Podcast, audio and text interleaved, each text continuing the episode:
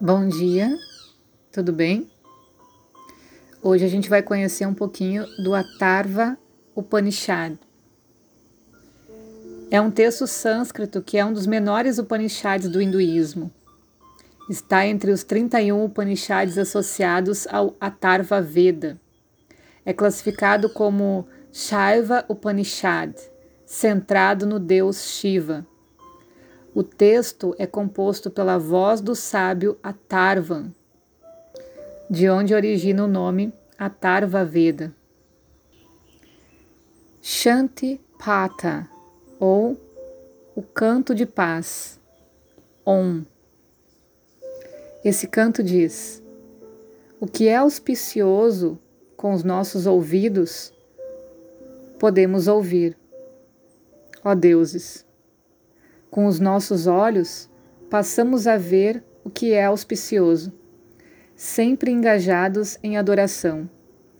Adorando com órgãos e corpos perfeitos, desfrutemos da longevidade que nos foi concedida pelos deuses. Que o sábio Indra nos conceda bem-estar. Que Tarkshya, da roda infalível, nos conceda bem-estar que Brihaspati nos conceda bem-estar. Om Shanti Shanti Shanti. Em um dos áudios sobre manas, que a gente falou aqui no Ayurveda, a gente tem uma fala dessas, tem um, um pedaço desse Atarva, né? Onde fala que a gente precisa educar os nossos sentidos para ouvir o que é sagrado, para ver o que é sagrado.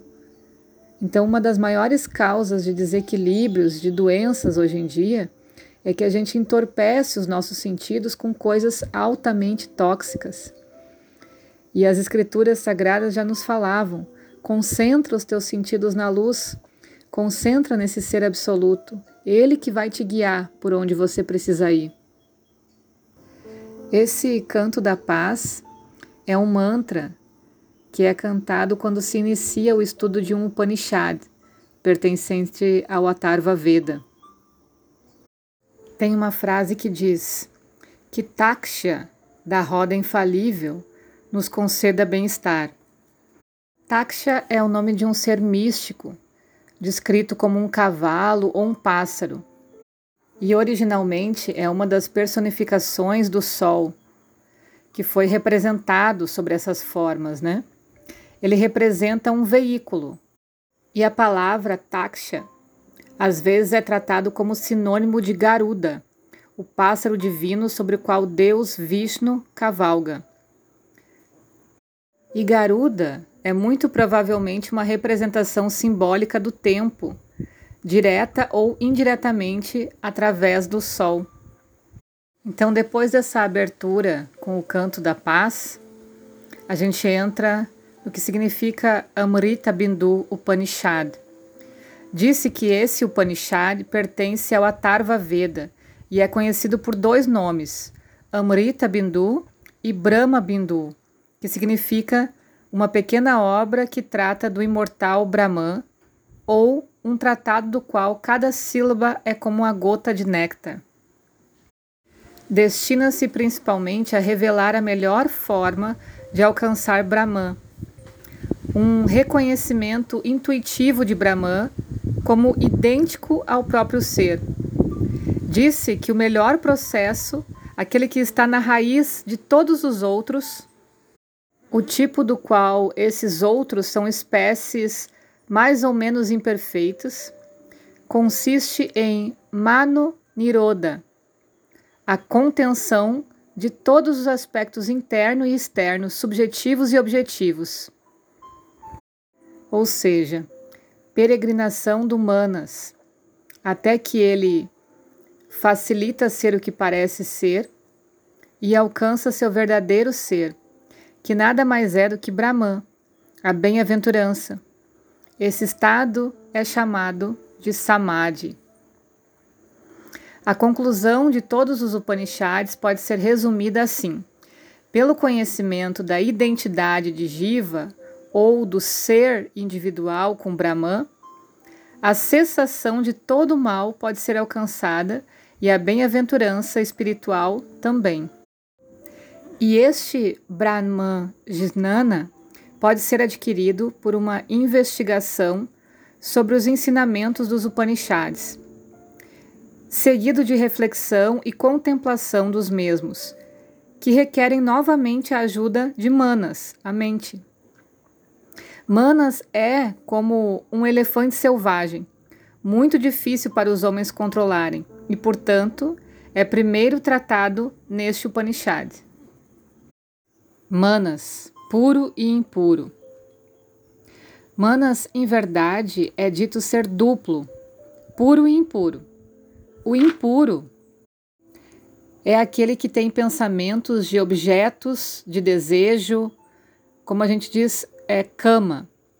E o puro, aquele que está livre de desejo. Manas é o antakarana, o sentido interior, que sofre várias modificações chamadas vritis. Os sábios dizem que é duplo, puro e impuro.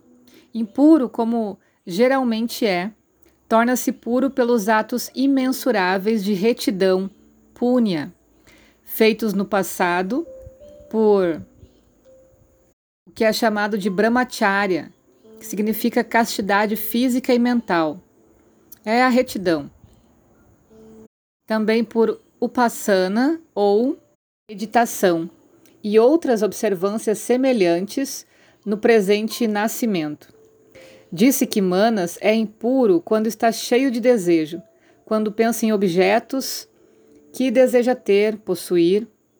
Quando está totalmente livre do desejo, disse que Manas é puro. Às vezes, não é nem totalmente puro, nem totalmente impuro, e às vezes é bastante embotado e inativo. Vamos conhecer o que é essa mente, Manas. Manas, a causa da escravidão e da libertação.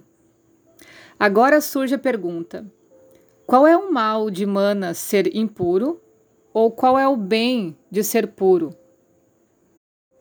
Manas é a causa da escravidão e da libertação. Absorto em objetos, conduz à escravidão. Livre de objetos, conduz à libertação.